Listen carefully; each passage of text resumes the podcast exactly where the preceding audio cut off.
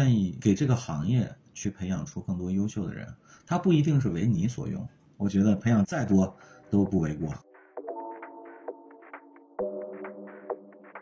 就 brand standard 就是把你约束住，就这就是品牌标准，你不许去改变。它跟创新是背道而驰。酒店将来会变成是一个平台，我的这个平台上可以卖很多很多的东西。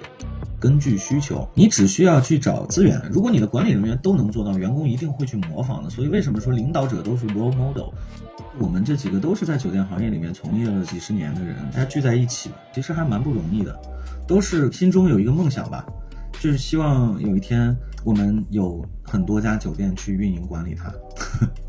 是希望中国的酒店行业能有一个巨大的变化。就是我们在想，我们有没有可能去把我们自己的品牌做好，有没有可能把我们自己的运营做到某一个高度？其实安曼想要做到的是要去直击客人的内心。是在安曼的这三年，是我真真正正去学到。而且愿意去花心思去想象，怎么样去提供一些呃高品质的服务。你觉得你最大的梦想是什么？如果有一个按钮按下去，你可以实现它，你觉得那会是什么？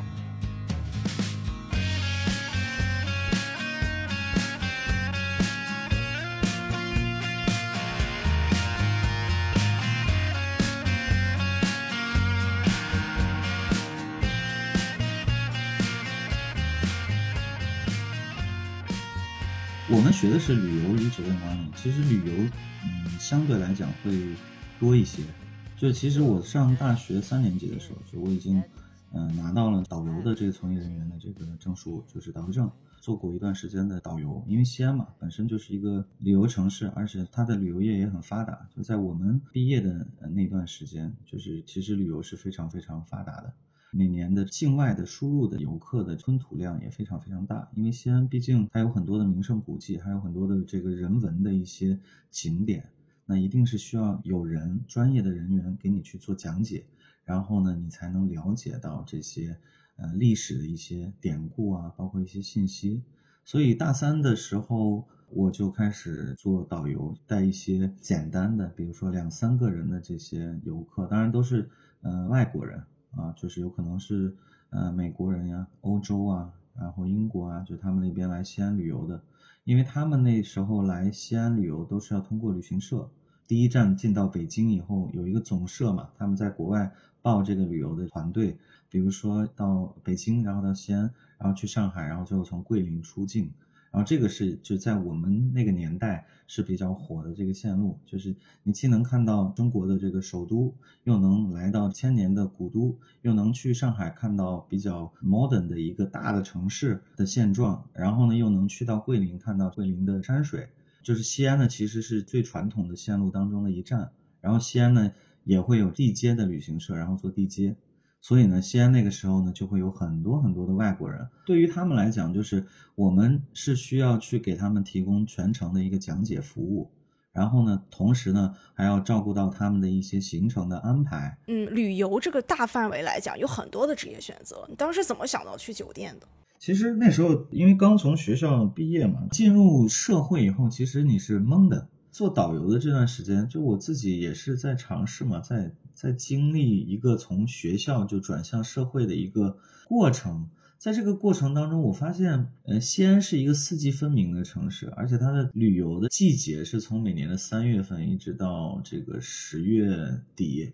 因为十一月份就比较冷了，就是相对来讲一些入境的团就非常少了，这就意味着从十一月开始到二月底。就你就没有事儿干，然后一般是就是在三月份就两会结束以后，然后陆陆续续的团队才会进来，然后进来了以后呢，你才开始就旅行社会联系你，哎说 Alpha 这个现在开始有团了，这个月给你三个，然后几号到几号一个，然后客人的信息是什么，住哪个酒店，然后司机叫什么，然后你跟司机去联系，基本上就是这样子，很空洞，你不像是在工作。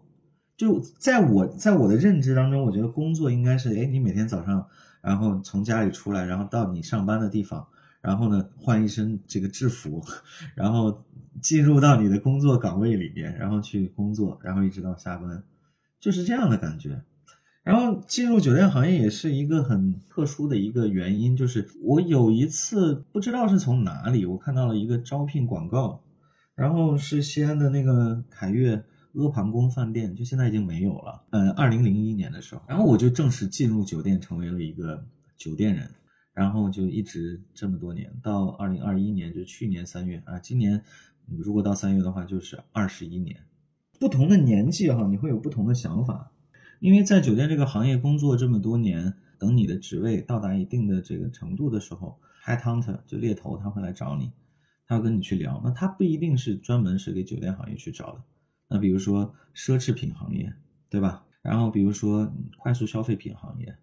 然后比如说教育行业，包括一些康养行业，他都会愿意去找在酒店行业从业时间比较久的一些比较专业的人人士、职业经理人。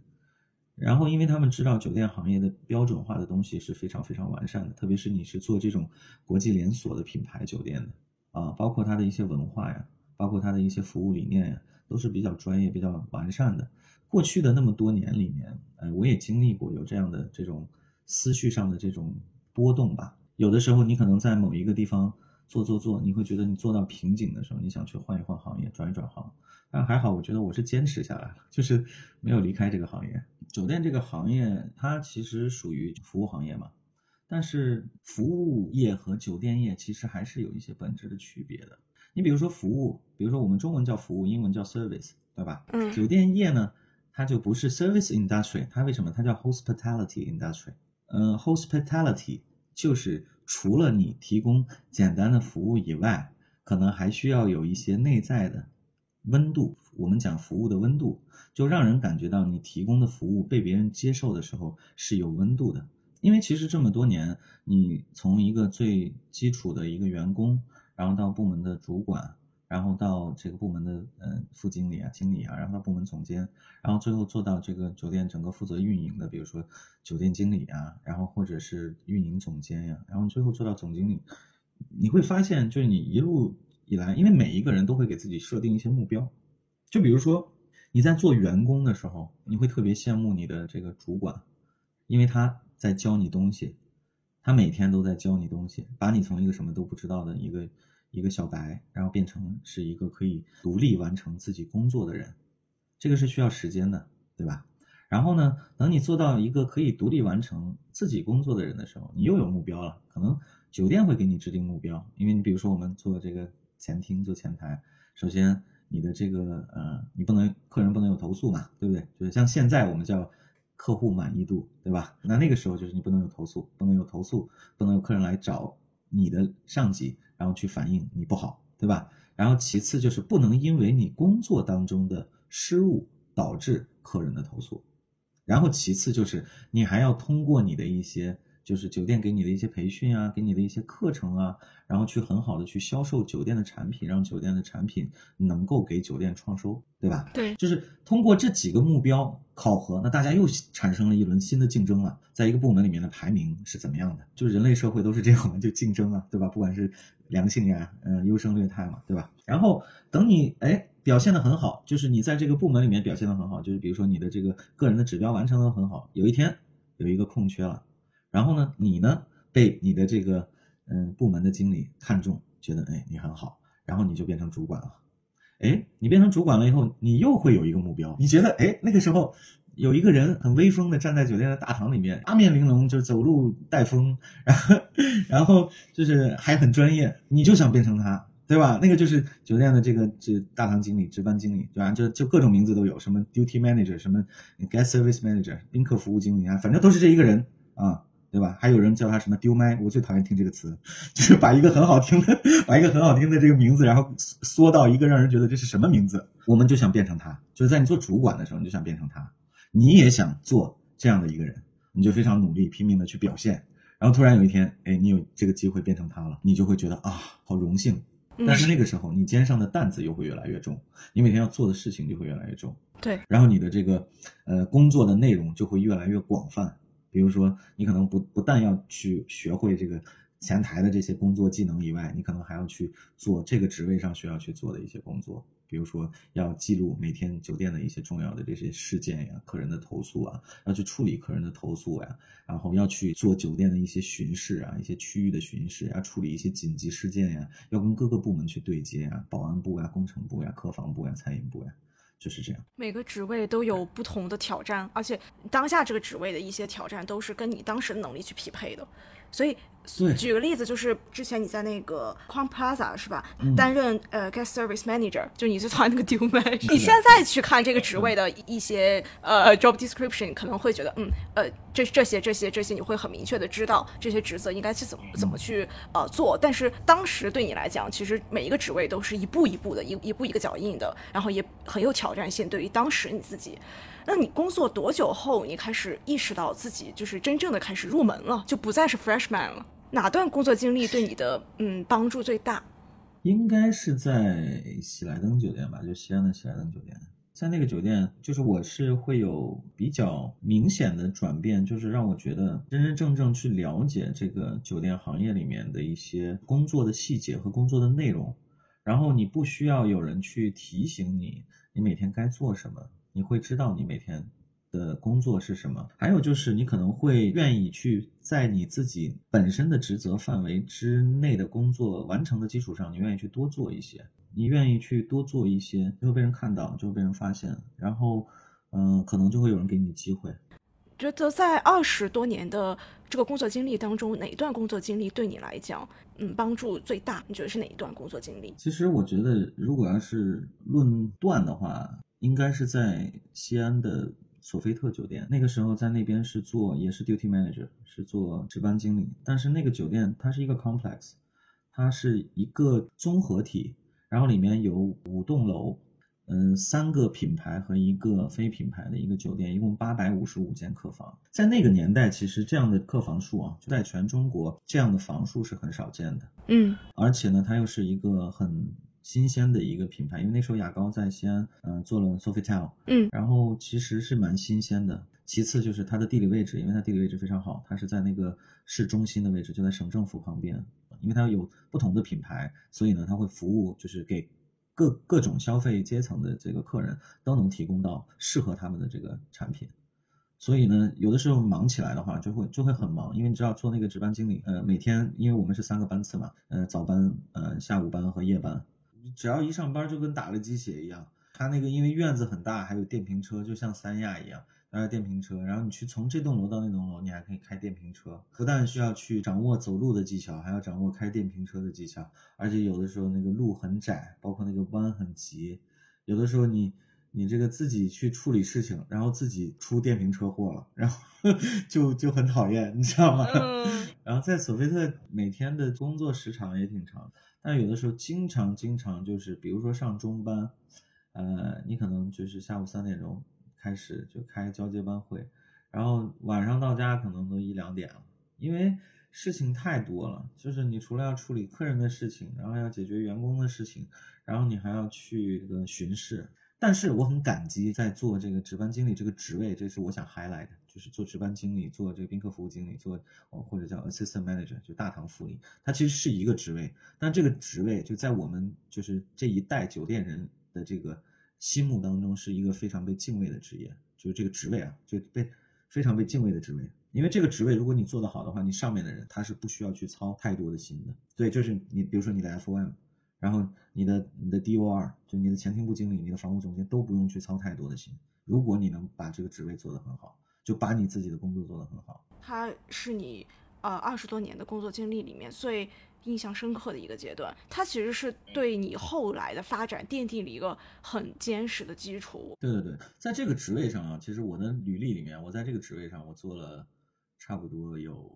将近五年。我做了将近五年，这个其实我有注意到。如果是按照现在的酒店人的一个发展路径来看的话，不会那么久。对，这个时间可能会相对长一点，而且甚至是他们会升的很快，可能一年就升了。没错，有的时候你在一个职位上相对比较久的时候，嗯，就像你提到的之前说，可能这个职位的挑战很大。虽然他的职位可能不是很高，但实际上这个职位其实他承担的责任和职责是非常大的。对，非常重要。那在这样一个职位、这个契机的时候，你得到了一个晋升的机会，或者说有的时候可能就是空出一个职位，然后时机天时地利人和就到了，然后你就被拉到了一个更高的一个职位。但是你其实相当于你的能力在原先那个职位上还没有打牢的情况下，你就升上去了。那我觉得，嗯，从这种路线来讲的话，其实对于个人的职业发展未必是一件好事儿。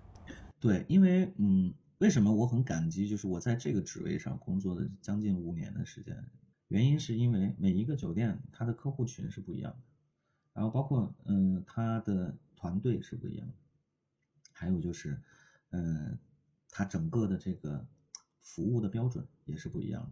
但是这个职位就是可能你到任何一个酒店，它的工作内容基本上是万变不离其宗的。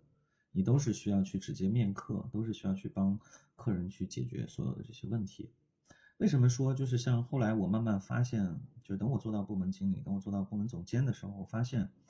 我们现在的这些就是宾客服务经理也好，值班经理也好，他们有的时候会很就是很 weak，会很弱。为什么弱呢？就是他们遇到一些紧急的事件的时候，他们就懵了，他们不知道该怎么处理，因为他们没有经历过。然后还有就是他们会。养成一种习惯，自然而然的就把这个事情要去告诉，就是汇报给在自己可能还没有过脑子的情况下，就就汇报给他们的前厅部经理，或者甚至找他们的这个部门总监说：“哎呀，这个事情我我搞不了，因为客人的问题是非常 urgent 的，是需要去马上去解决的。所以呢，不管是谁解决，必须要有一个人去解决。当然了，不是说你在这个酒店里面你的职级高，你就不需要去解决问题，那是肯定是不可能的。一本是总经理可能都需要有的时候去解决客人的问题，可能问题。上升到某一个高度的时候，呃，一般情况下就是一个很强的团队，那他肯定是有一个专门做我们叫 guest service team，就是做客户服务的一个团队。就比如说是由这个呃宾客服务经理或者是值班经理组成的，那他们呢就是主要是在去做对客服务的这种工作。如果这个团队很强的话呢，就是上面的人就会很省心，对，很省心。你当时在这个职位待了五年，这个期间没有晋升的这个机会吗？还是说就是相当于个人去选择多待一段时间？没有，其实是这样的，就是当时，呃，我从喜来登离开，我去了深圳，我在深圳待了两年。因为在深圳的话，因为毕竟刚到这个城市，你去 apply，你肯定不可能去 apply 更高的这个职位，你可能愿意做你自己得心应手的这个工作。在深圳待两年以后回到西安也是，我是在想，因为我从外地回来嘛。我可能还是需要再做一下我自己觉得得心应手的一个工作，所以这样一来二去的，差不多就五年。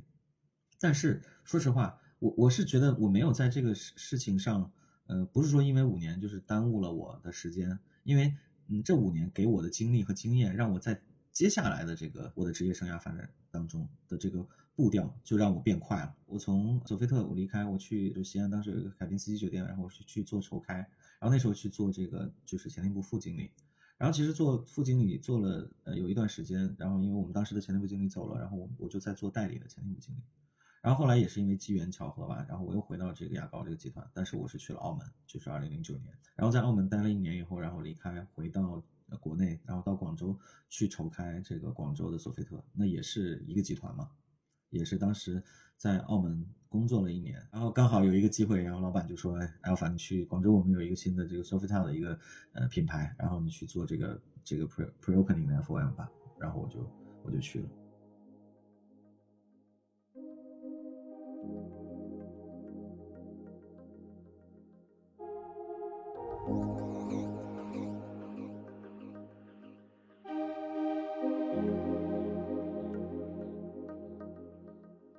二十多年的酒店生涯是从导游开始的，只身前往一个陌生的城市，初逢未知的惊喜。随着一次次游历，他对社会的认知和对食住行的独到见解，开始像一张没有边界的白纸，慢慢铺陈开来。真正开始摸清酒店运营门路，是在他当 duty manager 的时期，这也是 Alpha 最想高光的工作经历。那段时光，用他的话来描述，就是每天像打仗一样。如果一定存在所谓的工作秘诀，他说那就是除了把职责内的工作做好以外，每次再多做一些。哪有什么超能力，全凭脚踏实地。走得快的姿态方法有很多种，但走得远靠的还是卓诚和坚定。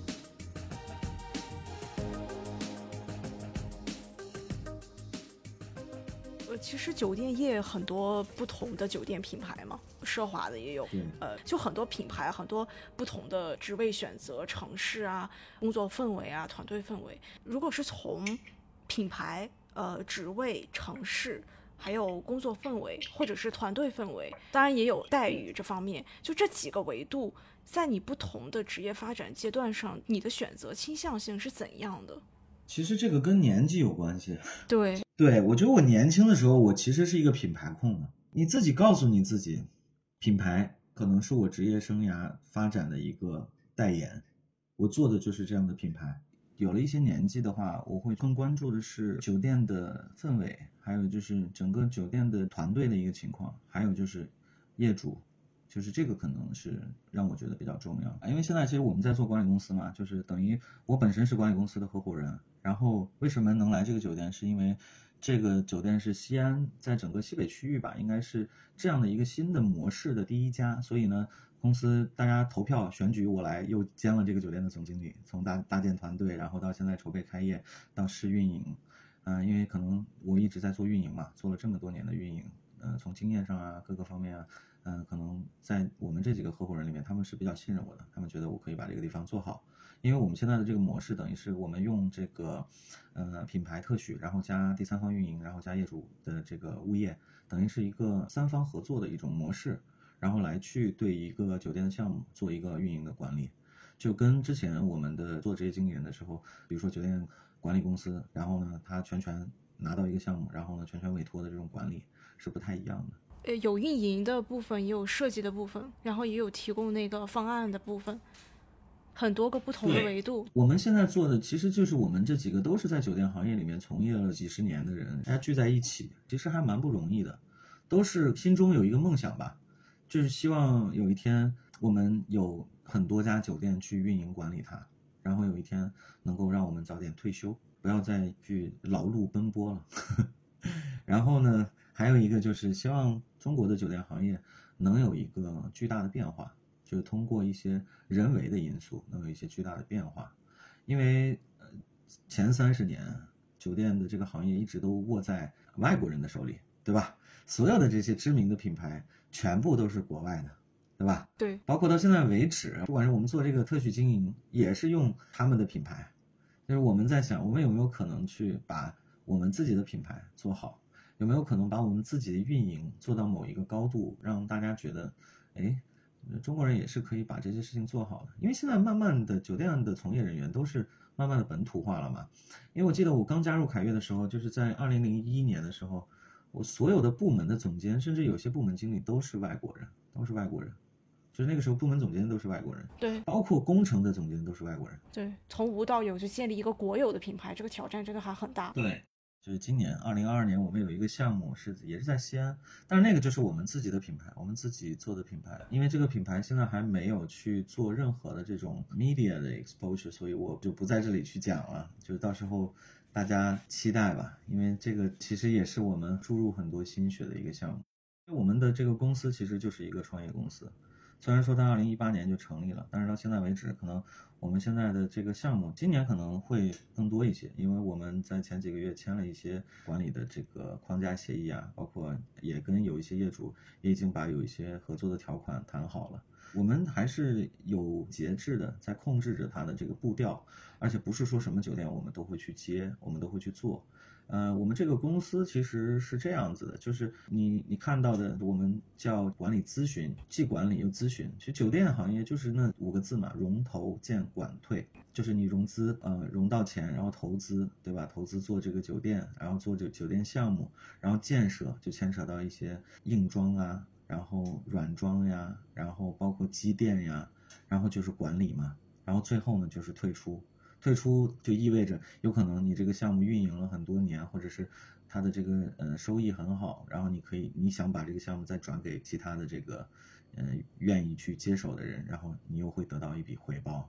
就其实就是这五个字。但是呢，你做酒店的这个咨询啊，信息量会比较多。就前期，比如说你是一个呃业主，或者是你是一个房地产行业的一个公司，然后你想做酒店，但是你没有这方面的经验，那可能你就需要去先了解数据嘛，对不对？包括市场的定位啊、经营分析啊，然后你的这个前期的一些策划呀，你的所有的这些风格啊，你的硬装风格呀，包括软装配饰呀，包括你的服务理念呀，你的管理模式啊，对吧？这个都是需要有一个，这就是咨询这个板块。你之前从单体酒店到现在做酒店管理公司这种身份的转变，会有哪一些不同呢？从单体酒店。就是你可能需要看的是，呃，整个这个酒店的一些经营状况，包括一些服务的一些标准，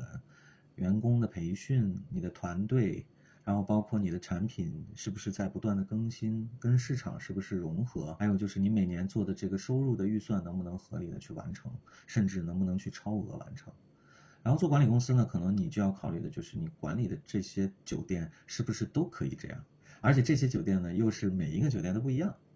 它的不管它的地理位置也好呀，它的客户群体也好呀，包括它的团队也都不一样。你在单体酒店做的时候，我其实比较好奇的一个经历，就是你在阿曼的经历。当时加入这个酒店了以后，收益方面的一些工作，我们做了一些调整。嗯，比如说刚才我提到酒店行业不是有一些指标嘛？房务部它下面会有前厅部，会有客房部，对吧？就是在房务部里面，那前厅部这边呢会有一个指标呢，我们叫房间增销。这个房间增销呢是指什么呢？是指你这个酒店有很多不同类型的房间，它的价格不一样，它的品质不一样，房间的舒适度也不一样。那有可能你来订的是一个普通的房间，然后你到了这个酒店以后，我的服务人员通过他的销售技巧和他的一些介绍。然后呢，让你去又多花了一些钱，然后又住了一个更好的房间，然后这样的话呢，就叫房间增销。但是这个增销的这部分收益，它其实是没有什么，它的成本是很低的。它的这个收益呢，是一个非常，它是一个 extra revenue，就是不是在你酒店预算范围之内的。比如说，你这一个月的预算，你的这个房屋的这个 rooms 的收入的预算，可能你做了五百万，但是你增销呢，你又增销了五十万，但这五十万其实是不在你的预算范围之内，这就是等于你给酒店增加了五十万的收益，是在预算范围之外的，就是等于是一个惊喜啊。所以呢，我们当时在这方面的呃房间增销的策略方面，我对整个前厅部呀，然后包括我我的前厅部经理啊，嗯，我们在商量完了以后，我们做了一系列的调整。这样子的话呢，就能保证至少我们在这一个板块的这个利润就变成了一个呃直线上升的一个趋势，然后再加上呃房务部下面的一些小的运营部门的一些产品的调整，就是可售卖产品的调整，然后呢，呃，把产品调整到一个就是我们能够实现我们收益最大化的一个状态。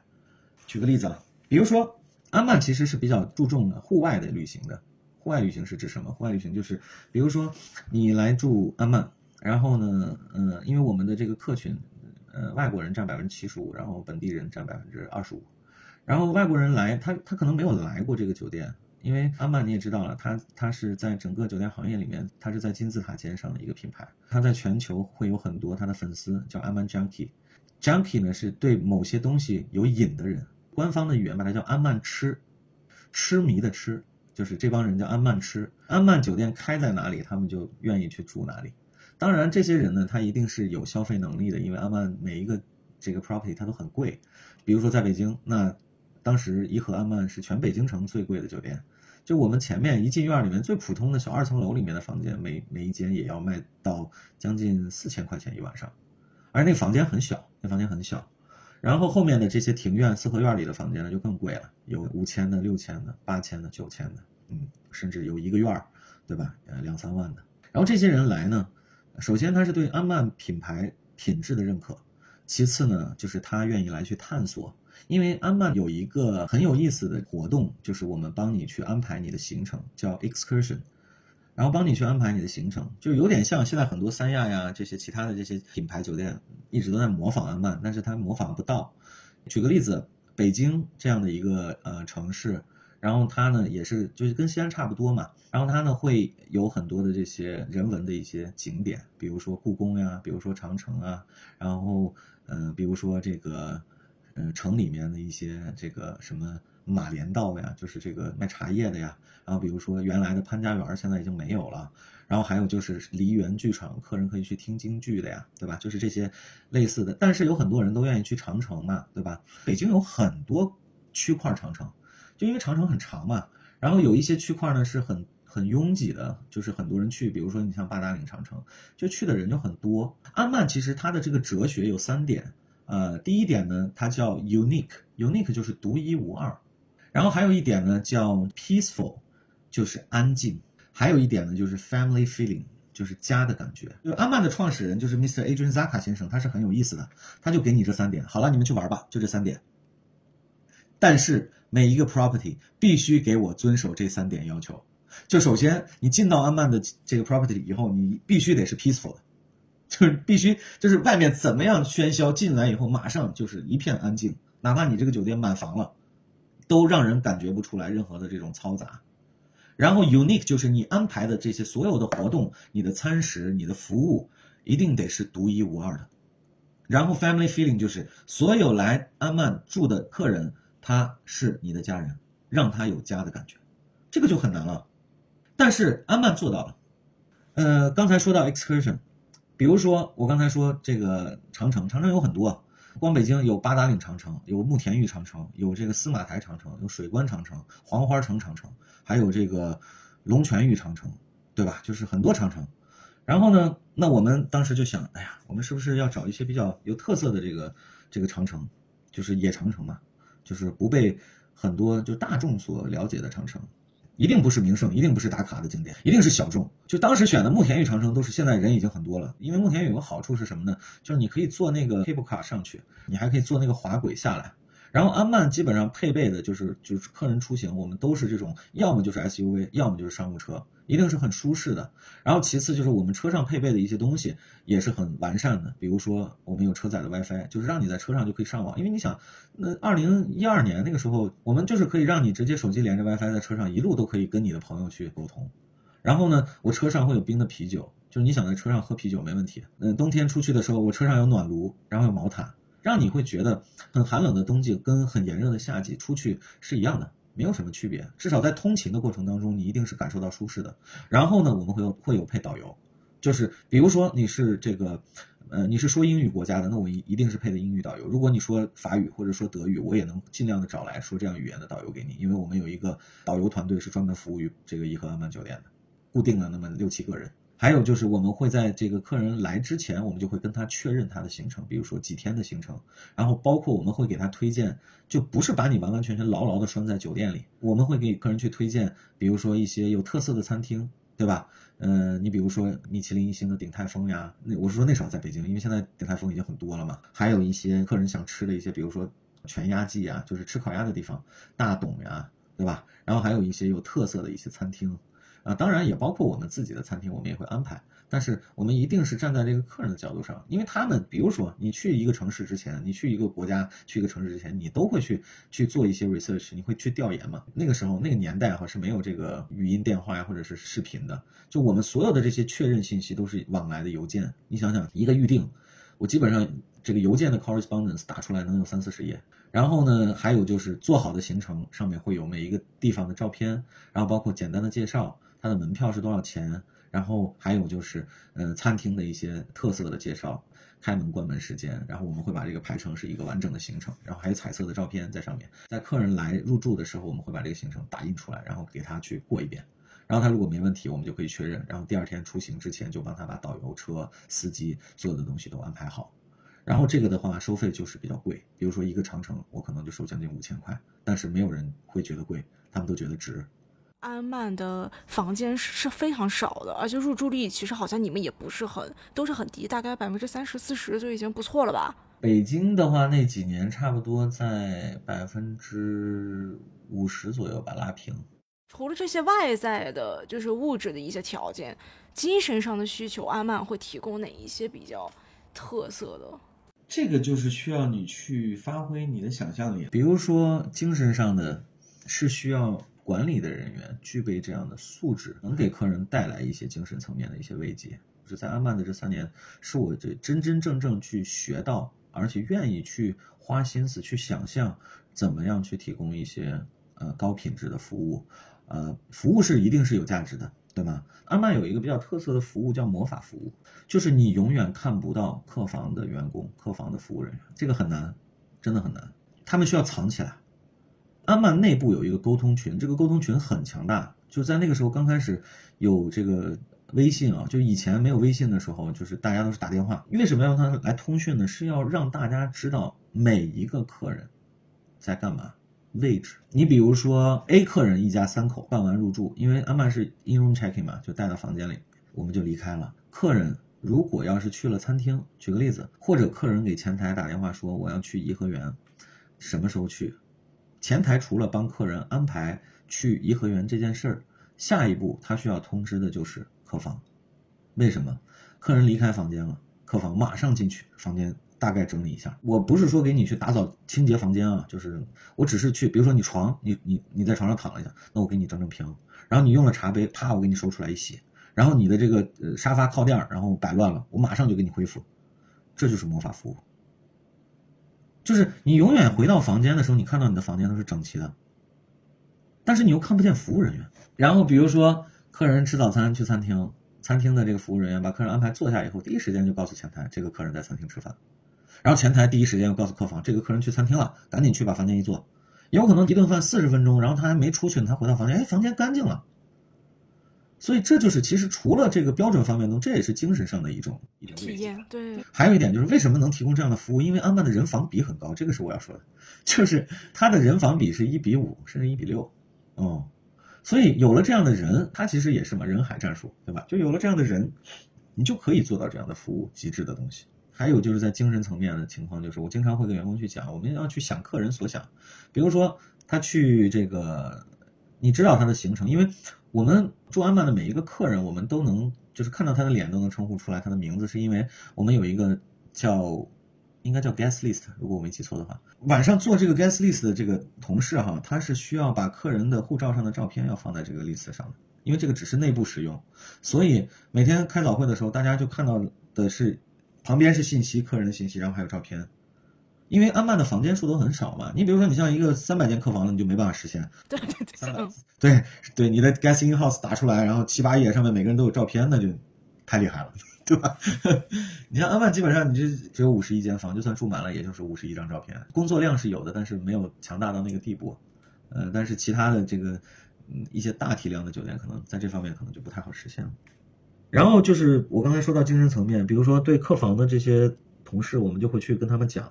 如果你看到客人买了一一袋这个茶叶回来放在他的桌上，那你一定第一时间要去到餐厅或者到酒吧，然后去给他拿一套茶具，然后摆在旁边。然后呢，你还可以再给他留一个小的 notes，就跟他讲，呃，如果您想品尝您今天买回来的茶叶，然后这套茶具您可以马上使用，实现你喝茶的一个渴望，对吧？就是，呃，让人会觉得我们的服务的温度一定是非常强的，家外之家的感觉。对，我记得很清楚，就是有一次我在。晚上我在直 M O D 有两个客人，然后就是去城里玩完回来，然后回来以后呢，他们去用完晚餐了以后，我要跟他们确认第二天他们离开的一个时间，我就看见那个先生表情很沮丧，我就跟他聊，我说，哎，你是今天不是出去了吗？是怎么了？你感觉你不是很开心呢？他说，我刚才去的那个地方，我跟我太太两个人都有点沮丧，嗯，我跟我太太，然后看见那个走廊上有两幅画儿。然后他们是 merchandise，就是可以卖的，是可售卖的。但是我们就觉得那两幅画我们都挺喜欢的，然后也拿捏不住到底要买哪一幅。我们又不想让司机等太久，所以我们就回来了。但是呢，第二天就要离开中国了，就是要走了。我们觉得这个非常喜欢，如果不买的话又很遗憾。我说，那你能告诉我你刚才去了，就是你去的那个看到画的地方？他跟我讲是说是在皇家驿站。我说好，我说那那行，我了解了。我说是这样吧，我说我看看能不能帮你去，呃，去沟通一下，能帮你去消除这个遗憾。我也没有说我能帮你做什么，我说我看看能不能帮你沟通一下，去帮你把这个遗憾消除了。他说好，然后他就回房间睡觉了。我接下来呢就跟皇家驿站打了个电话，然后我就联系他们那边的负责人，因为皇家驿站也是一个小的酒店。然后我说刚才我们有两个客人是这个外国人去你那边，然后他们看上了两幅画，他们的这个服务人员就说哎对啊是啊，我们还记得那两个人。我说我是颐和安曼酒店的。因为当时我是做房务总监嘛，我说我是这边的房务总监，我说我们这个客人其实还是挺想买你们这两幅画的，我说有没有可能你们安排一个服务人员拿着你们的 POS 机，明天早上把画拿到我们酒店？我说这毕竟对你们来说也是一个一个销售业绩嘛，对吧？然后他说呀，那这个可能我需要跟我们的这个领导去请示一下。我说行，没问题。然后请示完了以后，他说他们可能过来不太方便。我说是这样，那明天早上我派我们酒店的司机去把你们的服务人员和画儿一块接来，然后呢。嗯，你们拿着 POS 机，这样的话，客人就可以现场去下单，然后去付款买这个画。所有的运输费用，呃，我们在酒店这边帮他去做运输，因为酒店就是安曼可以去做国际物流嘛。因为我们当时有签的第三方公司，他说那可以，没问题。然后一大早，呃，七点钟我就让司机去把这个画和他们的服务员接来，然后在那个大堂等着。然后客人去吃完早饭了以后，到前台来要退房，我说先生您跟我到这边来，给你看一样东西。然后我就把那个画摆在他的面前。然后客人就就惊了，就说：“我说是不是这两副？”他说：“是的。”然后他说：“两副我都买了。”然后就当时就付钱了。然后我说：“我们帮你去把它这个包好，然后留好地址，然后我帮你走国际物流寄回你的国家。等你回国的时候，你的这个东西应该已经到了，这样你就可以美美的挂在家里。遗憾这个东西就是它是，就是留在人心中的毒素。就是如果你不想有遗憾，那就去决定在当下，一定是这样子的。”嗯，对我来讲，那一定是尽可能尽你自己最大的能力去满足他们的需求。如果他们突然没有这个需求了，也无妨。我们至少做了，我们尽我们的努力去做了。而且我觉得，你其实他这个画儿来了，就算客人不要，他应该也是心怀感激的。那无非也就是我让司机再把人带画送回去，对他们那个酒店来讲没有影响，对我们也没有影响，无非就是油钱。那这个是我们可以去承受的，因为我们是在提供服务，对不对？对这种东西，对于员工本身的这种情绪的这种观察力，或者是你看，你想你一天可能处理一个也就够了，但是你要想你时时刻刻要关注、要观察。我我跟你说啊，这种例子每天都会发生，每天都会。其实安曼想要做到的是，要去直击客人的内心，通过很大的这种温度，让人觉得服务的价值。在清华，就是他们想要了解这个小型。精品奢华酒店的那些秘密的时候，我们也在跟他们去讲分析这样的这个例子。然后也是，就是我能想到的还有就是，嗯，当时应该是冬天，然后嗯冬天，然后他们一家三口是是澳大利亚人，就是澳大利亚是属于气候比较暖和的地区，然后到北京以后蛮不适应的。夫妻两人，然后带着两个孩子，然后两个小孩，一个是四岁，然后还有一个是七岁。来了以后就确认了行程，行程呢就是第二天要去。慕田峪长城，所有的东西都安排好了以后，呃，第二天去长城，第三天去市里。我看了一下这个这个天气啊，就是第二天还下雪。北京冬天很冷吧，寒风刺骨的。然后，呃，当时，嗯，小孩穿的其实是羽绒衣，然后有戴帽子，嗯，但是我觉得还是冷。然后我就跟我的客房部的管家，然后我跟他说，我说，嗯，你能不能在附近的这个批发市场帮我看看有没有小孩。戴的那种手套，就挂脖的那种，他就说：“他说，哎，老板，你要买这个干嘛？”我说：“你去买吧，不用问了。”然后买买了两副，就是挺可爱的，上面小草莓、小樱桃，然后是那种就是挂脖的。然后呢，我就放起来了，因为基本上我在阿曼的习惯是我要去早上嘛，就是要去送每一个要出去呃 excursion 的客人，啊，包括我要去餐厅跟他们打招呼，问他们问他们前天晚上睡得怎么样呀？你这个你今天的早餐你吃的怎么样呀？然后就跟他们聊。然后，嗯，餐厅通知我说客人已经去了，然后我就过去了，跟他们聊。他们说：“哎呀，真的挺好的，你们这里很好。就是我们在澳大利亚是看不到雪的，我们在这个这个这个这个悉尼，我们是看不到雪的。然后在这里看到雪了，然后孩子们都很开心。嗯，他说，但是就是很冷。嗯，我说 OK。然后我说车已经帮你们准备好了。然后呢，他们就嗯，就是小孩蹦蹦跳跳的，然后就跑到这个车跟前，然后呢，给他们的车里放了这个毯子，然后放了暖炉，然后还教他们怎么用。”然后小孩马上上车之前，然后我就蹲下把这个手套，然后给两个小姑娘，然后戴上。他母亲啊，就感觉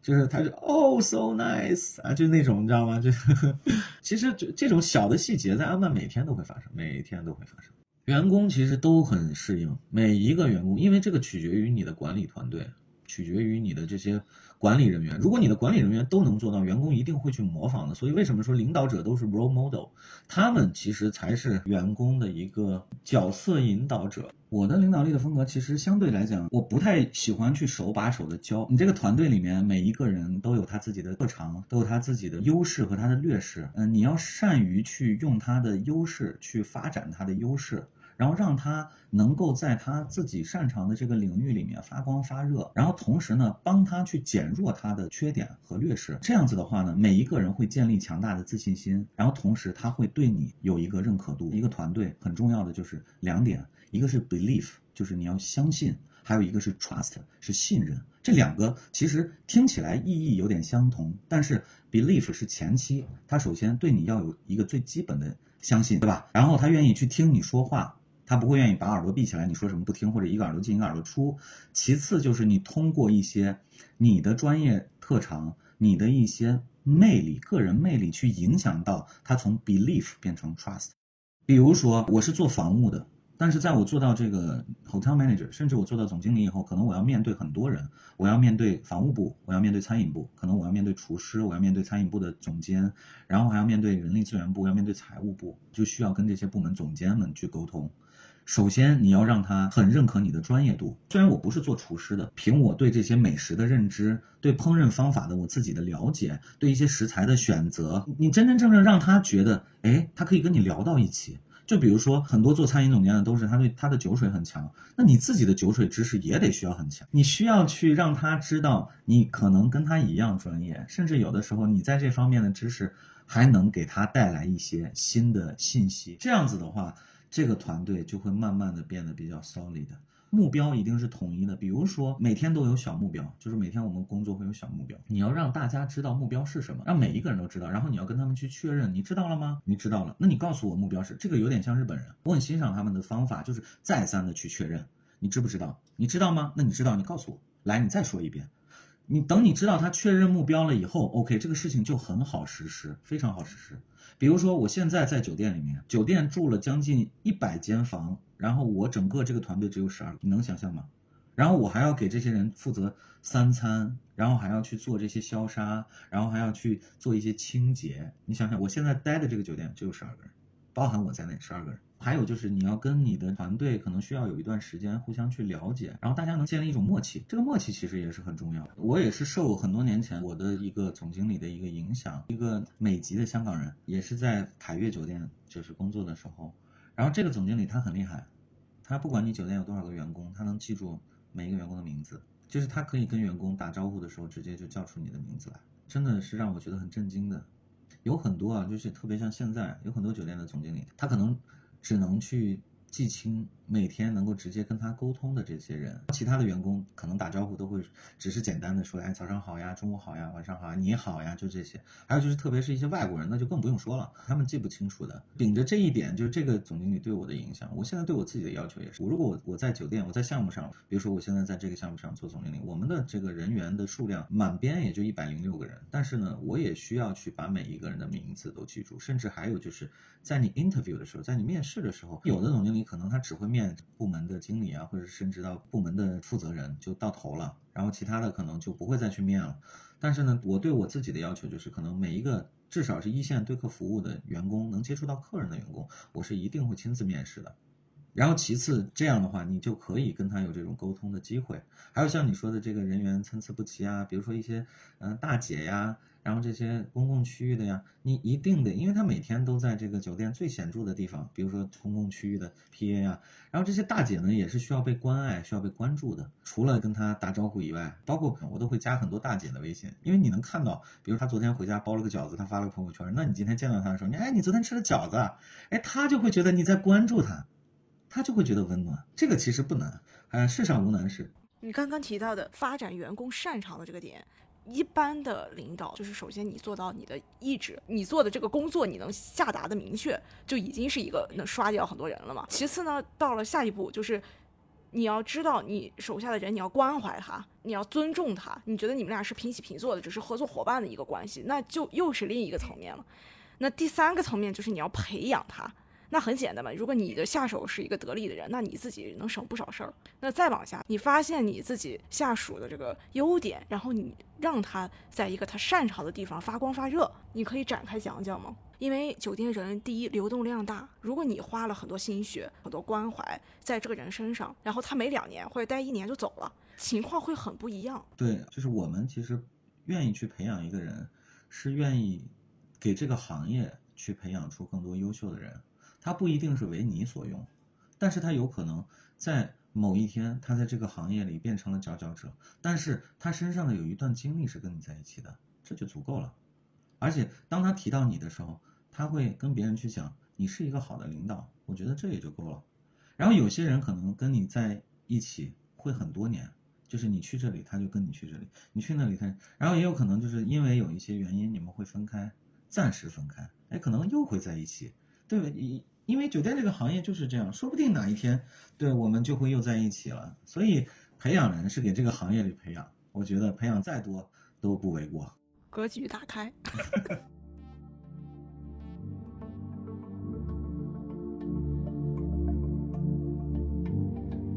在安曼做房务总监的三年，让他真正知道了什么是有温度的服务。这其中所需要倾注的脑力、体力、心力，缺一不可。我一直认为，一个人真正的能力，并不在于你自身有多优秀，而是你是否能让更多不同角色的人在一起做出成绩。用包容的态度去尊重差异。用直截了当的态度去证明不合理，脱离自我意识去看待团队的发展，赤条条的审视事实本身，去与不同的群体产生共情，去理解他人。领导力的关键，在他看来是发展人的优势，是管理之下沉淀出的团队氛围和默契。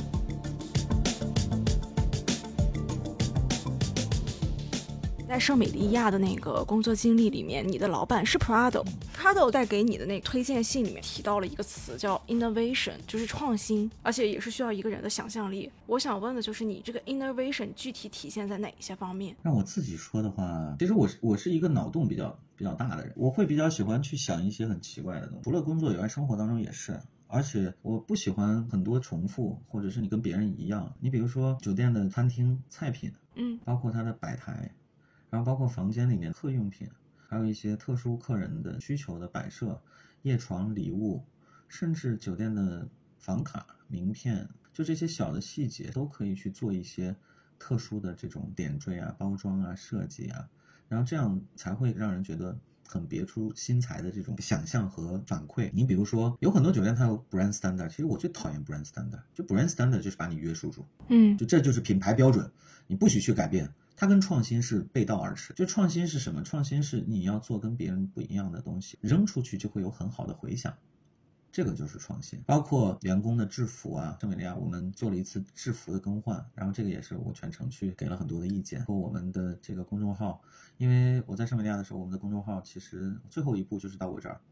包括我跟我们的这个 Mark Markom，我们的这个 marketing 的这个 Markom manager，我每天跟他沟通的这个频率，甚至有的时候比我跟我运营部门的负责人沟通的频率都会高。而且每周一他一定是就是开完早会，他会先到我办公室报道，然后我们坐下来去沟通，然后接下来这一周酒店是需要去做什么样的这种呃品宣类的东西。一个月虽然说是四篇或者是五篇，你要发什么，对吧？是发产品呢，还是发生活类，还是发这个文化类？就是我们必须要先把它。确定了，然后怎么发，对吧？你是用什么样的这个图文，用什么样的人称？我们要去先准备脚本框架，然后把它勾勒出来。甚至每一张图，然后每一个音乐，我都会去挑，然后我都会去给建议，然后最后把它变成是一篇完整的这个推文。包括我们拍的视频，这个视频怎么拍？创新对于我来讲，就是你需要去多看、多听、多想、多体验，跟大家一起去互动。比如说通过一些会议，比如说头脑风暴呀，我们要做一个什么样的这个？那一定是大家要集思广益，最后我们把这个调性定下来。一个人一言堂了，那一言堂跟创新一定也是背道而驰的。集大家所有的这些意见和建议，然后我们去把一些新鲜的理念、新鲜的东西，然后去把它孵化出来，然后把它传播出去。嗯。其实现阶段社交媒体也兴起了嘛，各种平台、社交平台，比如说小红书啊、抖音啊、视频号啊这些，所有的平台都兴起了。其实现在营销对于酒店的马 com 挑战很大，就是现在的马 com，你去推一个东西，它不仅仅是做一个 poster、做一个海报，甚至是做一篇推文那么简单，因为你要相当于是从头到脚的一个改革嘛。你要知道这些平台的逻辑，你要知道他们的运营的逻辑，然后你要在这个基础上，你要把你的酒店的一些形象、一些标准去传达出去。而现在的这种传达，其实更偏向于人性化、IP 化，而不仅仅是说推一些硬广，现在的人有太多内容需要去消费了，他们其实不会说听你在讲什么，而所有的人都是在从用户的角度去想说他们想看什么内容，然后我们变成什么样。而且其实原先的那种呃宣传手段还是比较官方的，比如说我们从一个产品角度一直在不停的说自己，但其实现在很多的呃营销的趋势其实就是走下神坛，接地气。但是我现在在嗯思考的一个点就是你怎么样在一个品牌的 brand standard 这个框架下，然后。既能保持你品牌的调性，但是又能接地气，就找到了一个平衡点。品牌标准其实它。它是有标准，但是它的标准呢，可能就仅限于，比如说它的 logo 啊，它的字体呀，然后它的颜色呀，我们需要遵照它的标准，但是它不会限制产品。那产品呢，你是一定要跟文化相结合的，你的产品是需要能讲出故事来的。这就是为什么我经常会跟我的这个市场销售总监，包括我的餐饮总监，我会跟他们讲，我说我们要做的东西一定是要跟文化挂钩的，因为西安这里本身就是一个文化底蕴非常非常深的城市，而且。你可能走一个地方，它就会有它的这个文化，然后呢，它就会有它的故事。那故事都是人讲出来的，然后最后变成是脍炙人口的状态。然后所以呢，对于我来讲，第一，新媒体就像你刚才说的，就我们在自己讲述自己的过程当中，可能那是前一前一阶段，就前几年哈。嗯。那现在呢，可能我们还是需要去互动，比如说你跟一些 KOL 啊、KOC 啊，对吧？意见领袖、消费者领袖，然后要跟他们有一些互动，然后也要去观察他们在。讲述什么？他们在带领哪一类的人群，在做哪一些事情，尝试哪一些东西？这个其实也是蛮重要的，就是你需要去关注，然后你需要去通过，你像像现在很多大数据，抖音大数据、小红书大数据，对吧？你要去了解到现在消费者他们的需求是什么，对吧？很多的这个酒店现在的产品全部都平台化嘛，你每一个酒店都有他自己的微信商城，你的商城里面到底要放什么东西才能吸引人去下单消费呢？还有就是你的商城的服务能不能够延展到让人觉得？就比如说你的餐食类的，能不能保证，不管是从包装打包，然后一直到配送，然后到个人拿到手里的这种感受，是不是有服务的温度的？还有就是你线上的一些产品，一些卡券类的产品，它是不是有一个专属客服人员能够去解答各类的问题，然后同时遇到一些不可抗力因素的时候，也能很人性化的帮他去延期，这个其实是非常非常重要的。而且这也是口碑化的东西，就如果你能把口碑做好，酒店将来会变成是一个平台。我现在的想法就是，我们接下来让它更商品化。我其实酒店是一个载体，是个平台，我的这个平台上可以卖很多很多的东西。根据需求，你只需要去找资源，比如说我们可以去跟某一些品牌，然后去做 cross over，做互动，包括跟艺术家呀做一些互动，让我们的酒店的这个平台。包括我们的这个商品平台变得丰富多彩，就是有很多酒店也有这样比较成功的。你比如说像像西安的 W。他们的云仓储里面的内容很多，当然这个不是说所有的产品都在酒店里，他们也是签了一个第三方，但这个理念一定是很好的，毋庸置疑的。去年在疫情期间，这个 W 酒店的就西安 W 酒店的云仓储，它是单月的收益真的非常高。就这个慢慢将来可能是以酒店这个平台化销售方面的一个销售趋势，就是哪家的商品做得好，你你比如说还有就是不是酒店行业啊，就是汽车行业，那个未来的那个就是线上商商店。很厉害，然后而且它上面的东西你别的地方买不到啊，对吧？就他净找那些很另类的，然后又很有意思、很好，包括吃的东西，对吧？为什么未来他在这方面做的很好？就是他拿捏住了消费者的心。对。真的，我其实觉得现在酒店一直在喊要互联网化，要怎么样，但实际上搭建的所有的平台，比如说每一个酒店现在都有自己的线上商城，都有自己的那些 OTA 的平台，但实际上呢，你放上那些产品，直接就把你线下的原封不动的搬到线上，但你其实并没有理解你这个线上的产品有没有去符合这个平台的一些趋势，有没有符合社交媒体的内容的这个方向，那其实根本就不叫互联网化，也不叫社交媒体化，而只是说你把一个东西搬到了线上而已。就是我觉得这个融合还需要很长时间去走，就现在有很多很多营销手段，公众号已经没有红利了，就大家只是作为一个发布一个官方的一个内容的一个平台了，而现在往往做的都是抖音啊、小红书啊、KOL 营销啊这些，所以你的渠道会很多，你的挑战也很大。没错，但是公众号不能没有，就跟你小时候，就我小时候，就是我小时候喜欢看故事会啊，喜欢看读者呀，然后这个东西很多年它都会有，因为你喜欢看它，就这个东西如果是铁粉，真正的粉丝的话，他会期待。你每一个星期发文的那一刻，他会期待，就跟读者等待一本新的这个月刊或者是东西出来的那个感觉是一样的。嗯，那酒店的新媒体吧，它确实是需要有一些变革，有一些不一样的东西。因为你看啊，多的酒店的这些公众号，包括它的微信商城，都是千篇一律的。就比如说直客通吧，举个例子，直客通，我现在这个酒店就是我，我就觉得，每次到了这个六幺八、双十一、双十二，就酒店圈人发的全是这个带二维码的产品，哎，我就觉得很没有意义，没有意思，而且你也没有办法去真真正正的去吸引到。你所定位的消费的客群，除非你使劲发，不断的发，或者是在某一些这个酒店自己的粉丝群里面去发，然后你才能达到一定的。因为它带给人的这种感受就是暴力减价，然后这个时候人人们就又有问题了，这个产品是不是减价之前跟减价之后它的质量会发生变化？那这里面的内容会不会发生变化？该有的东西会不会没有了，所以你才卖这么便宜？马康不仅仅是把公众号做好，你的创新点在哪里呢？这就是我正在思考的。其实我觉得 marketing 还有一个功能啊，就是非常重要的功能，就是就是其实有点像就是 revenue 那一个区块一样，但是呢，只是针仅针对于酒店的。线上的这个新媒体运营这一个板块的这个内容，因为会有，就是我在上面聊的时候，我们会有 marketing，我们会有 e-commerce，e-commerce 主要就是负责去对接这些 OTA 呀，然后包括去拿一些数据呀，然后 marketing 呢就是搭建商城呀，但是它只是负责搭建，它不会去关心你到底有多少收入，搭建完产品扔进去好，然后你们全员就开始销售转发吧，他不会去关注就是我这个东西到底能卖多少钱，能给酒店带来多少利润。然后能够在这一个这个大促的这个时间周期里面，能够给酒店产生多少的这个实际的收益，他不会关心这个。任何一个酒店的 market 都是 under 在 sales marketing 的，对吧？那 sales marketing 市场销售部就是酒店唯一一个专门以销售为目的的部门，对吧？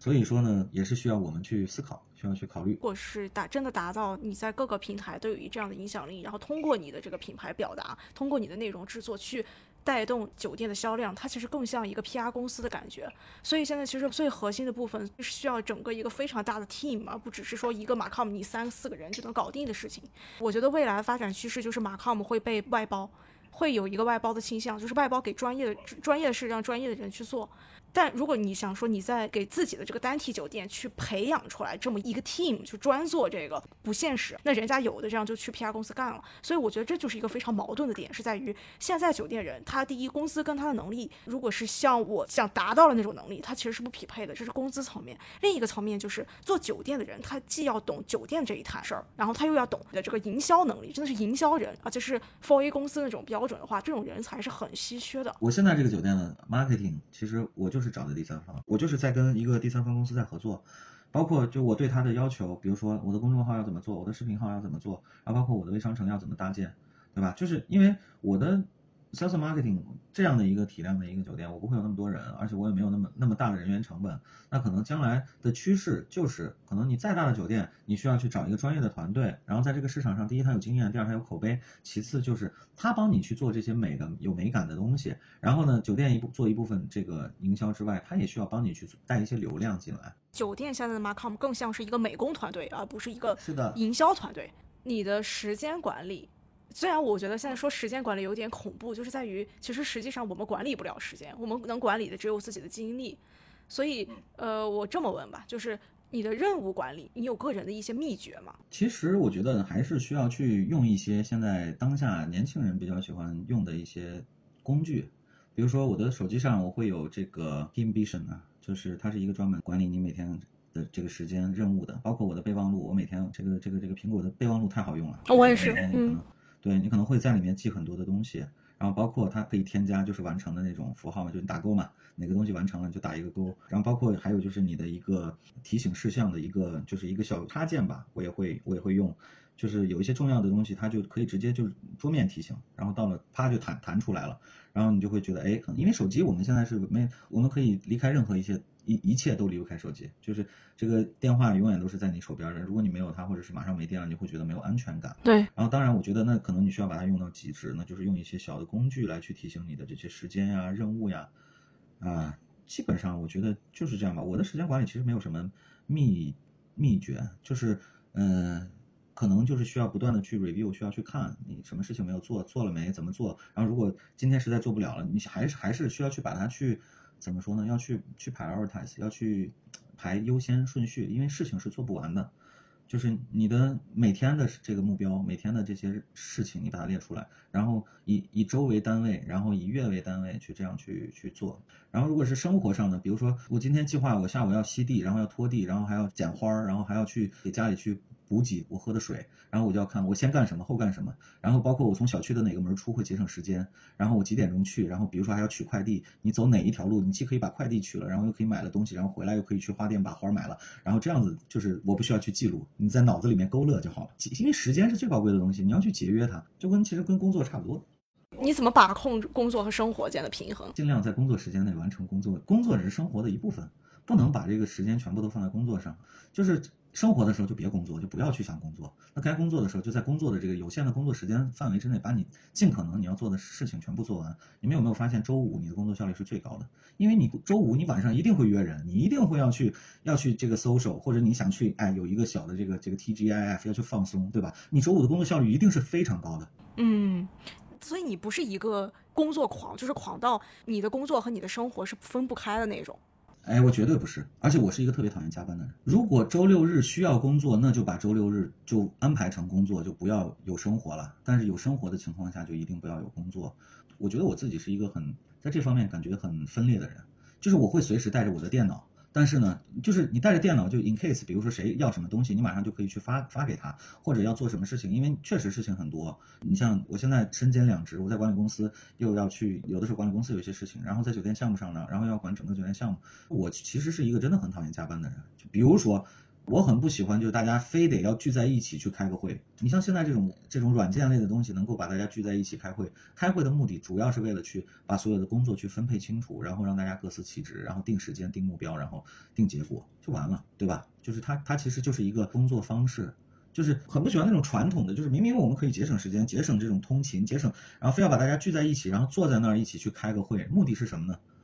对吧？对时间上又浪费，然后呢，现在又是疫情。啊，也不是很安全，这这，因为有很多的互联网公司也好，有很多人家早都已经用这种线上的方式去解决所有的工作的这种内容了。你包括，你包括你这个钉钉，对吧？就是这样的这种 A P P 可以帮你去实现很多的东西，包括能能降低这种消耗，让你这个既环保无纸，对吧？然后呢，又不用不用去去节约了。通勤的这个时间，就是我们大家需要去，必须在某一个点，然后大家坐在一起，对吧？互相看看着看着对方，哎，这个说实话，这是我觉得时间如果能节约出来的话，那尽量就把时间节约出来，因为时间太宝贵了。这些年有哪一些工作习惯是你一直坚持并受用至今的？习惯的话，工作上我会习惯于去至少检查三次。这是也是凯越给我带来的一个工作习惯，就是 check check check，你必须就你完成的这个东西，不管是 paperwork 也好，还是邮件也好，所有的这些东西你要去检查至少三次。因为我看到你的 paperwork 做的特别的厉害啊，就是非常的整齐，标点符号啊、格式啊那一些。你这个习惯是从什么时候开始养成的？对，这个其实是应该是做到这个 FOM 的时候我就有这样的习惯了，因为。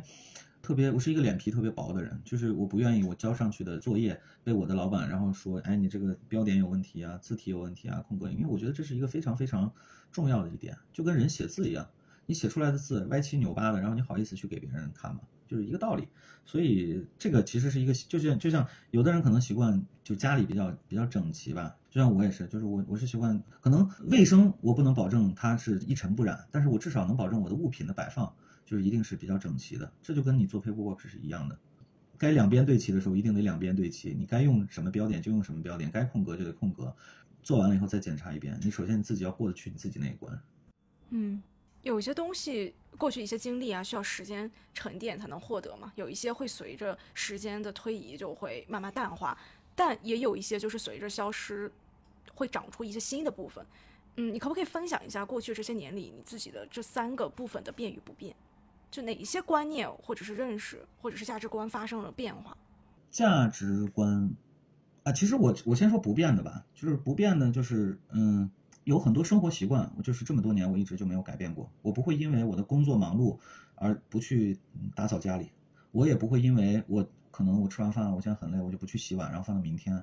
嗯，比如说我每周如果要休息的话，我周日下午我一定是要去把我家里完完整整打扫一遍，然后我才会去休息。就是这个是这个是永远不会改变的，就是不管将来是怎么样，这个是我的生活习惯。对待这个行业的一个像说到变与不变，对待行业，就我我记得我之前跟你说过，我我我以前是一个品牌控，就我觉得品牌的酒店对我来说，它是一个代言，就是你自己的职业生涯的一个代言。但是现在对我来说，其实我有了一些改变，就我觉得品牌是次要的，重要的是你有一个好的团队，然后重要的就是你有一群志同道合的人，然后一起在做一件大家都认可的事情。那至于是什么品牌，我觉得不重要。有的品牌它可能再好，那它可能出来的效果、它的美誉度、这个反馈，包括市场的一个回馈没有那么好，对吧？有太多这样的例子，在这儿我就不说什么样的酒店了，太多了。很好的品牌，然后出来的效果就真的是不尽如人意。所以我觉得对我来讲，品牌其实真的不重要，重要的就是有一堆志同道合的人，大家一起在做这样的一个事情，然后能把一个酒店做到极致。你的这个酒店是。嗯，三星的设施，四星的价格，但是五星的服务，这样的话，你的客人来了以后会会震惊的。而且，其实品牌归根究底，运营这个品牌的还是人，还是团队，还是背后的这些人。你在拒绝这件事情上。跟之前有变化吗？就是你知道，就是曾经有一段时间，我每天都能接到猎头的电话，哎，我就觉得这跟我做的事情不搭嘎，所以我我可能还是守着我自己的这一份坚持吧。可能在一开始他们就会跟我说啊，这个年薪是多少呀，或者怎么样。但是最后对我来我来讲，我可能觉得你本身你在这个行业已经做了这么多年了，那还是继续在这个行业里面去发展、去贡献，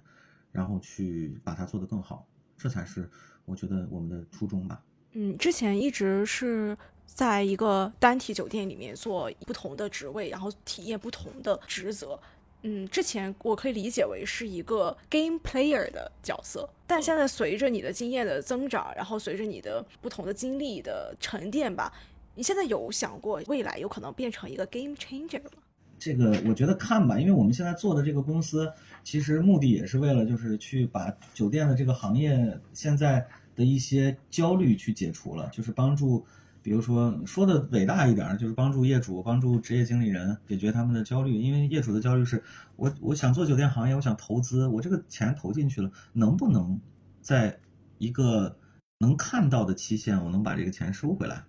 然后对于职业经理人来讲，可能就是像我以前，我一直做做做做做，可能你做到最高也就是做到总经理了，但是你可能你也会焦虑，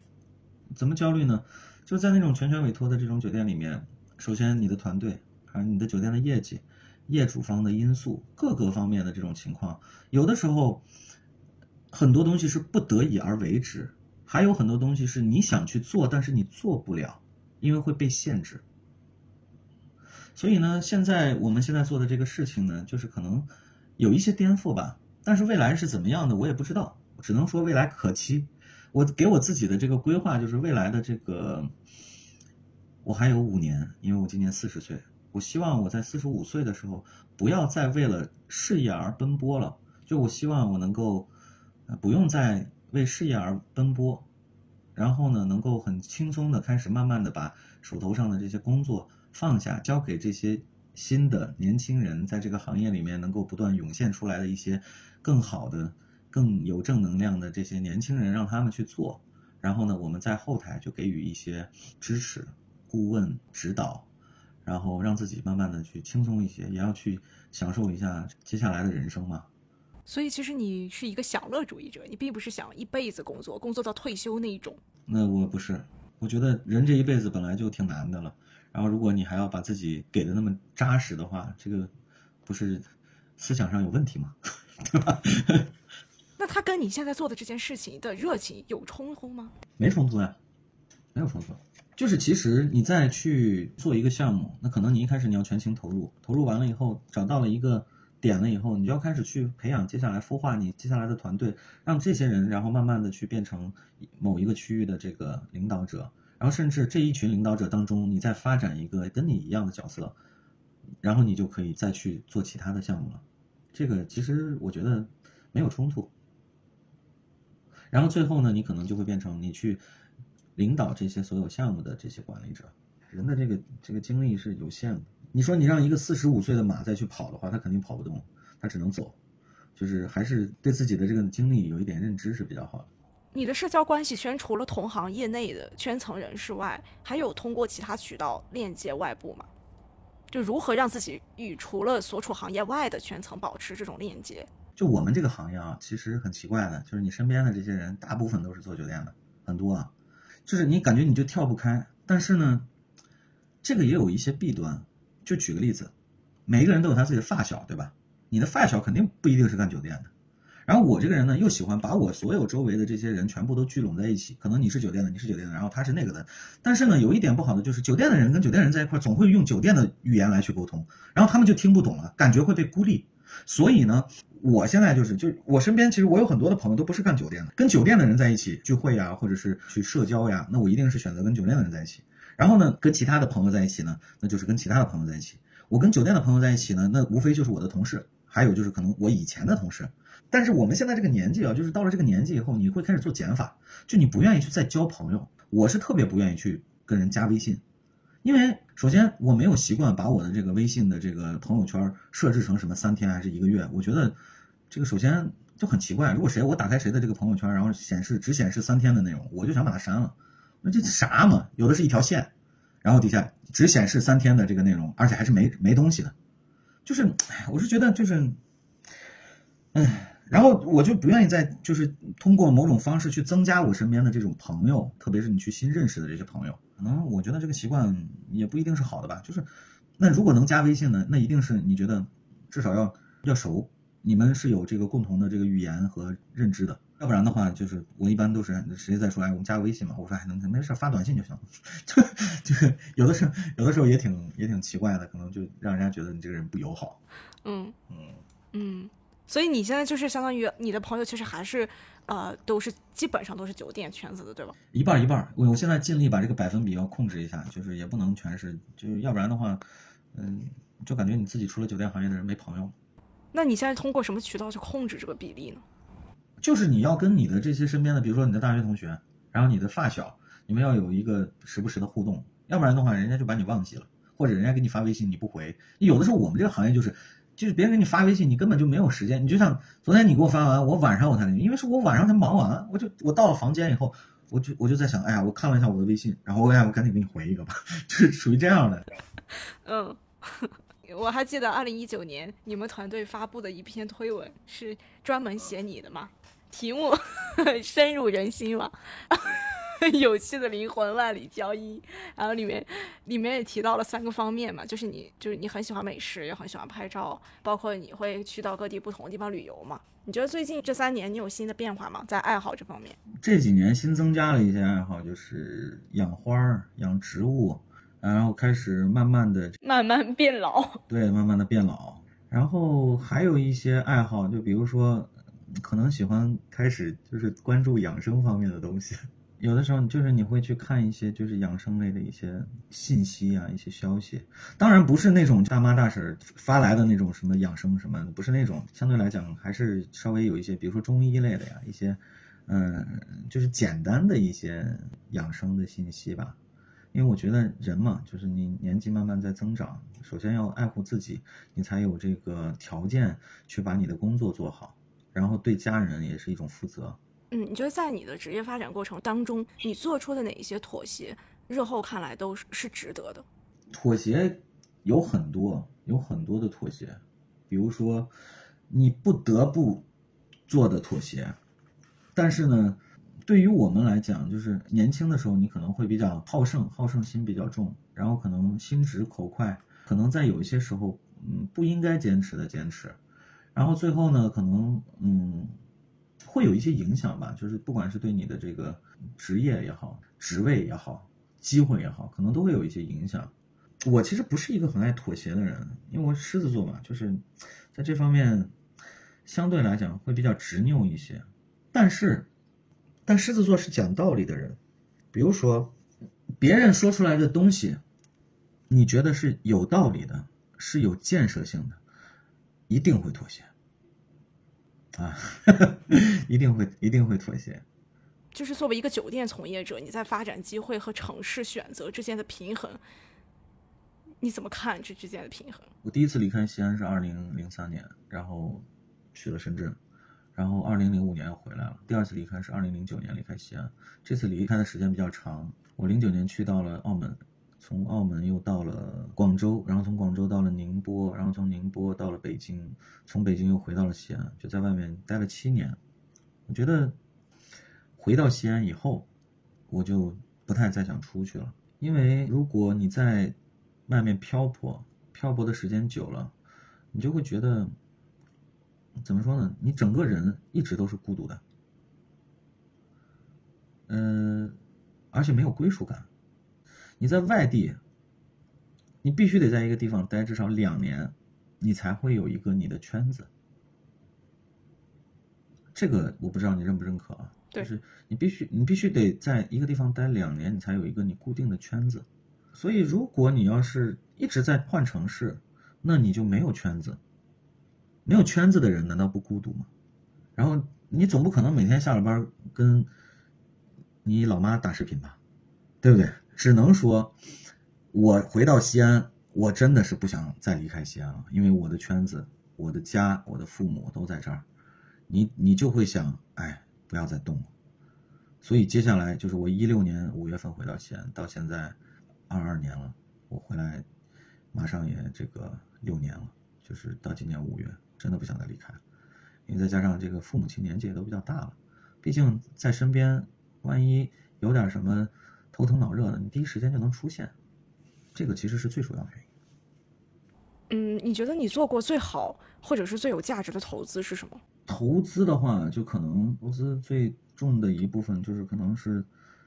酒文化的投资了，因为你要去尝试，你去做这个 cocktail 也是，它是一个可以给人带来快乐的东西嘛。然后其次就是也没有那么想象的那么麻烦。它能让人静下来，我觉得这些都是能帮你去掌握一门新的技能的方式。关于业界评价和一个人在一个行业里面的声誉，因为酒店行业圈子很小，就很容易人传人。你觉得在爱护自己羽毛的这个方面，你是怎么做的？我觉得就是首先你要做好你自己的本职工作吧，因为酒店行业还是第一，就是你的载体是你的酒店。像我们这样的，就首先你要把你自己酒店的声誉做好，酒店的声誉做好了，那你的声誉这就不会差。还有就是对自己。的一些就是要自律吧，对自己要有一些要求。哎，羽毛这个东西，说实话，你你有正面的评论，就会有负面的评论，就是不是所有的人都会去认可你的每一个决定、每一个行为，这个没所谓的。其实我不是很看重这个。你觉得现在九零后的？酒店人相比于你们那一代的最大的变化是什么？我们可能会在服务这方面会更愿意去花心思，在某一个职位一定都会有一些年限的这个沉淀。但现在这些九零后的这些，嗯，新一代的呃酒店从业人员吧，他们有可能跳着跳着，他们的职位就会变得比较高了。但是呢，他们可能没有经历过那些实战的一些东西，在服务的理解方面，跟我们这一代相比起来，没有那么透彻。还有就是有些时候可能会在乎自己的情绪，然后在乎自己的感受比较多，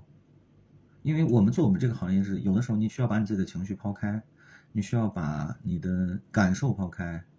然后，嗯，我记得特别清楚，应该是前两年吧，凯悦拍了一个视频，然后就是把所有酒店的这些服务人员就连接在一起，有一个画面是让人很感动的，就是有一个前台的姑娘站在前台，然后有个客人在对她拍桌子，然后呢。他还是保持着微笑，然后回过头来，眼泪就在眼角，然后他自己把眼泪擦掉，然后再回过来头来对着客人还是面带微笑，这个是让人很感动的。你可以分享一下对你人生影响最深刻的电影或者是其他吗？一句话也行。电影的话，应该是《阿甘正传》吧。还有一部电影，其实我也觉得挺，就对我来讲就影响挺大的，就《大鱼海棠》。因为《大鱼海棠》的剧情先不说，它整个这个电影的就有这个电影的个过程，它的背后的故事很牛逼。这个大鱼海棠其实是在清华上学的一个这个人叫梁璇，然后呢，他放弃了这个清华的这个上学的机会，然后他跟他的这个朋友叫张春，然后一块儿去，他们成立了一个公司，做了一个大鱼海棠的这个电影。这个电影从开始有，因为它开始只是一个动漫，可能就几分钟，然后做了十二年，做了整整十二年。一六年吧，如果没记错的话，应该是一六年，就我刚回西安那一年七月份上映的，首映七千四百八十万的票房。而且他们这个团队当时解散了，然后后来又就没办法，然后在网上众筹，所有的他们的粉丝给他们应该是一个半月吧，众筹了一百一百五十多万。但是他要拍这个电影需要花三千万，然后最后应该是那个光线传媒给他们投了这个电影，一首映投资全部都收回来了。我就觉得吧，这个就其实是对我来讲，虽然说你大鱼海棠的故事也很也很曼妙，啊，也很曼妙，也是讲这个爱情故事的。然后呢，再加上它的这个整个动画的一些美感呀，包括里面的这些所有的明星都在给他站台，很多明星在给他配音。这个电影背后的故事是一个非常非常励志的故事，梦想、坚持，对吧？就这四个字。播客这种形式呢，它有一个呃优点，就是它可以把你当下的这些心态啊，包括这些感受啊记录下来。那可能过两年你再听一听，你可能会找到你当时自己的那种记忆，或者是当时那个时候你那种状态。抛开职业本身这些 title 啊，职业的这些经历呀，嗯，抛开这些所有的种种，你认为你是一个什么样的人？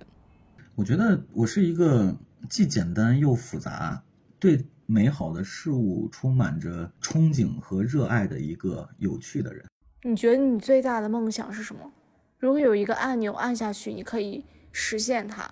你觉得那会是什么？开个面馆，还是想开个面馆？嗯，可以具体的描述一下这个画面吗？你在里边干什么？就我不用在里面，就我不是这个面馆里面的，就这个面馆是我开的，可能前期我费了很多的心血，包括我跟厨师沟通，我跟服务人员沟通，然后最后就是让它变成是一个，嗯，只要能想到要吃面，然后就来我这个面馆。为什么是面馆？西安是一个这个面的故乡嘛，对吧？嗯嗯。而且西安有很浓厚的面文化，觉得人不一定要有太大的梦想，你如果能把一个小的梦想能够实现，能够落地，然后能够让它达到你想要的预期，这个真的不容易。家庭与责任、欲望与归宿，这些矛盾和课题无孔不入。而生活就是兜兜转转，人世庸常。奔波异乡，常年生活在别处，所需要面临的始终挥之不去的问题，就是如何对抗孤独。年轻时我们野心勃勃，视故乡为无物，但随着时间推移，身体里日渐坚硬的孤独，它在成长。奔波后，在喧嚣中找到一个宁静的归宿，他希望这个地点是西安。而面对父母的年迈和长期漂泊在外的孤独，最终他还是选择回到西安，离故乡近一点，对于梦想反倒是一种加成。我们谈到他正在建立自己的酒店品牌，当到达一定位置后，个体的社会责任已无法与行业分离，更宏大的主题。等待他去探索、去实践。他希望能在接下来五年里为酒店行业发展做更有意义的事。对话最后，我问到他最大的梦想是什么，他很快回答说是开个面馆。而我的思绪随着他对梦想的描述一点点展开。我突然想到一句话，那就是酣畅淋漓咀嚼着热气腾腾的向往。端着面的人手里总捧着日出。他说他还有五年就四十五岁了，而很快，阿尔法将迎来他最好的时光。在慢下来的日子里，哼着歌，一路小跑。无论当个自娱自乐的旁观者也好，还是在熟悉的土地萌生出新的创造力，最终都将殊途同归。那就是把所有的目光都留给美好温柔的所在。